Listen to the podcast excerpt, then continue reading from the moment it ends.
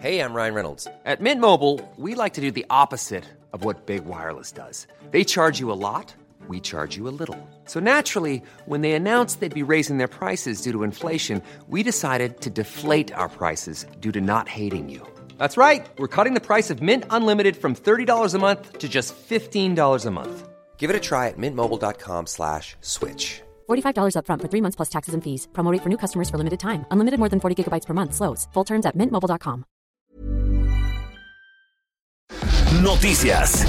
El Heraldo de México.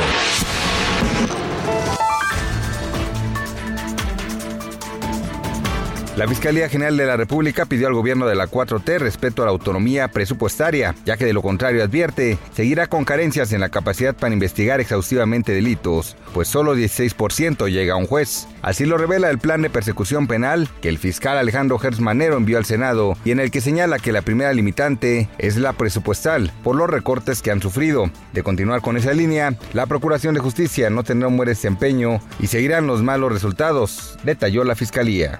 El gobierno de Rusia acompañará la candidatura de México al Consejo de Seguridad de la Organización de las Naciones Unidas para los próximos dos años. El secretario de Relaciones Exteriores, Marcelo Ebrard Casaubon, y el ministro de Asuntos Exteriores de Rusia, Sergei Lavrov, sostuvieron una reunión bilateral en la que conversaron sobre diversos temas, entre ellos mantener comunicación ante la probable participación de México en la ONU.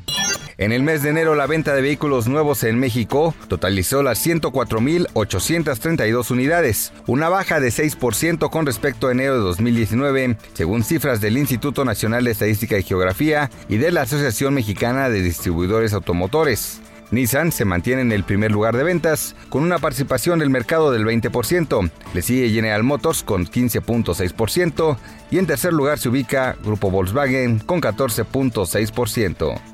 El último refuerzo de Cholos fue presentado este jueves por el director deportivo Ignacio Palou. Se trata del colombiano Edwin Cardona, quien portará el número 15 para el torneo clausura 2020. Edwin, de 27 años, llegó al fútbol mexicano procedente de Atlético Nacional en 2015 y después de jugar con Monterrey, militó con Boca Juniors a préstamo y en su regreso se vistió de Tuzo. Noticias. El Heraldo de México.